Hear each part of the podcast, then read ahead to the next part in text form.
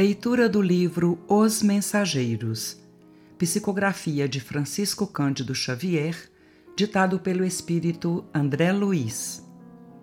Gravação licenciada pela Federação Espírita Brasileira.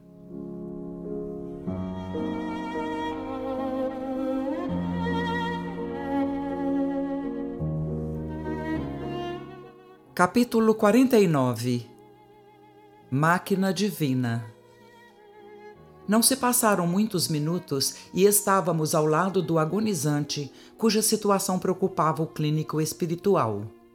Era um cavalheiro de 60 anos presumíveis que a leucemia aniquilava amorosamente.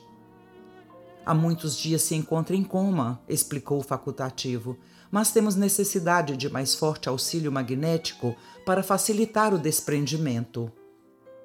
No aposento, além de duas senhoras desencarnadas, a mãe do agonizante e uma parenta próxima, viam-se familiares encarnados dando mostras de grande aflição. Nosso orientador examinou o enfermo detidamente e sentenciou: Nada resta senão a necessidade de concurso para o desligamento final. Aniceto, a seguir, recomendou observássemos o moribundo com atenção. Concentrando todas as minhas possibilidades, fixei o enfermo prestes a desencarnar. Notei com minúcias que a alma se retirava lentamente através de pontos orgânicos insulados. Assombrado, verifiquei que bem no centro do crânio havia um foco de luz mortiça, candelabro aceso às ondulações brandas do vento. Enchia toda a região encefálica, despertando-me profunda admiração. A luz que você observa, disse o instrutor amigo, é a mente, para cuja definição essencial não temos por agora conceituação humana. Notando minha estranheza, Aniceto colocou-me à destra na fronte, transmitindo-me vigoroso influxo magnético e acentuou: Repare a máquina divina do homem, o tabernáculo sagrado que o Senhor permitiu se formasse na terra para a sublime habitação temporária do espírito. Agora, André, não está você diante de uma demonstração anatômica da ciência terrestre, examinando carne morta e músculos enrijecidos. Observe agora. O olho mortal não poderá contemplar o que se encontra à sua vista neste instante. O microscópio é ainda pobre, não obstante representar uma nobre conquista para a limitada visão humana. A cooperação magnética do querido mentor modificara a cena e fui compelido a concentrar todas as minhas energias a fim de não inutilizar a observação pelo golpe do espanto. A luz mental, embora fosca, tornara-se mais nítida e o corpo do moribundo agigantou-se, oferecendo-me espetáculo surpreendente aos olhos ansiosos. Parecia-me o corpo agora maravilhosa usina nos mais íntimos detalhes. O quadro científico era simplesmente estupefativo. Identificava, em grandes proporções, os nove sistemas de órgãos da máquina humana: o arcabouço ósseo, a musculatura, a circulação sanguínea, o aparelho de purificação do sangue consubstanciado nos pulmões e nos rins, o sistema linfático, o maquinismo digestivo, o sistema nervoso, as glândulas hormonais e os órgãos dos sentidos. Tal revelação histológica era diferente de tudo que eu poderia sonhar nos meus trabalhos de medicina. A circulação do sangue semelhava-se a movimento de canais vitalizadores daquele pequeno mundo de ossos, carne, água e resíduos. Milhões de organismos microscópicos iam e vinham na corrente empobrecida de glóbulos vermelhos. Presenciava a passagem de formas esquisitas à maneira de minúsculas embarcações carregadas de bactérias mortíferas. Elementos maiores da flora microbiana transformavam-se em pequeninos barcos, hospedando feras minúsculas a centenas invadiam todos os núcleos organizados. Os órgãos, como os pulmões, o fígado e os rins, estavam sendo assaltados irremediavelmente por incalculável quantidade de sabotadores infinitesimais. E à medida que se consolidavam os micróbios invasores em determinadas regiões celulares, alguma coisa se destacava lentamente da zona atacada, como se um molde sempre novo fosse expulso da forma gasta e envelhecida, reconhecendo eu desse modo que a desencarnação se operava por meio de processo parcial, facultando-me ilações preciosas. Reparei que algumas glândulas faziam desesperado esforço para enviar aos centros invadidos determinadas porções de hormônios que eram incontinente absorvidos pelos elementos letais. O plasma sanguíneo figurava-se líquido estranho e gangrenoso.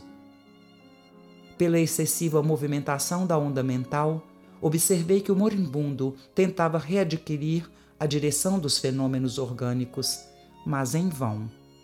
Todos os complexos celulares atritavam entre si e as bactérias pareciam gozar o direito de multiplicação crescente e festiva. Está vendo a máquina divina formada pelo molde espiritual pré-existente?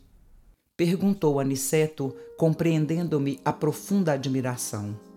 O corpo do homem encarnado é um tabernáculo e uma bênção.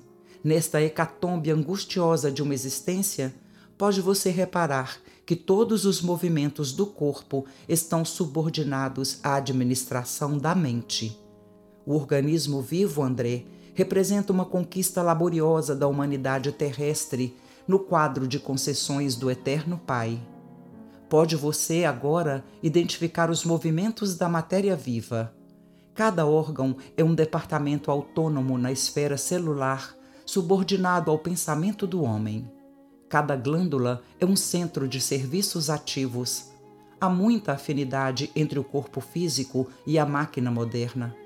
São ambos impulsionados pela carga de combustível, com a diferença de que no homem a combustão química obedece ao senso espiritual que dirige a vida organizada. É na mente que temos o governo dessa usina maravilhosa. Não possuímos aí tão somente o caráter, a razão, a memória, a direção, o equilíbrio, o entendimento, mas também o controle de todos os fenômenos da expressão corpórea. Na sede mental e, consequentemente, no cérebro, temos todos os registros de distribuição dos princípios vitais aos núcleos celulares, inclusive a água e o açúcar. Os centros metabólicos são grandes oficinas de trabalho incessante. A mente humana, ainda que indefinível pela conceituação científica limitada na Terra, é o centro de toda manifestação vital no planeta. Cada órgão, cada glândula, meu amigo, integra o quadro de serviço da máquina sublime, construída no molde sutil do corpo espiritual pré-existente, e por isso mesmo chegará o tempo em que a ciência reconhecerá qualquer abuso do homem como ofensa causada a si mesmo. A usina humana é repositório de forças elétricas de alto teor construtivo ou destrutivo. Cada célula é minúsculo motor trabalhando ao impulso mental. Aniceto calou-se por momentos e enquanto eu via aterrado os mais estranhos fenômenos microbianos no corpo do moribundo, volveu ele a palavra educativa. Vemos aqui um irmão no momento da retirada. Repare a incapacidade dele para governar as células em conflito. A corrente sanguínea transformou-se em veículo de invasores mortíferos que não encontraram qualquer fortificação na defensiva. Observe e identificará milhões de unidades da tuberculose, da lepra, da difteria, do câncer, que até agora estavam contidos nos porões da atividade fisiológica pela defesa organizada e que se multiplicam assustadoramente de par com outros micróbios tão floríferos quão terríveis. A nutrição foi interrompida. Não há possibilidade de novos suprimentos hormonais o agonizante retrai-se aos poucos e ainda não abandonou totalmente a carne por falta de educação mental. Vê-se pelo excesso de intemperança das células, sobre as quais não exerce nem mesmo um controle parcial, que este homem viveu bem distante da disciplina de si mesmo.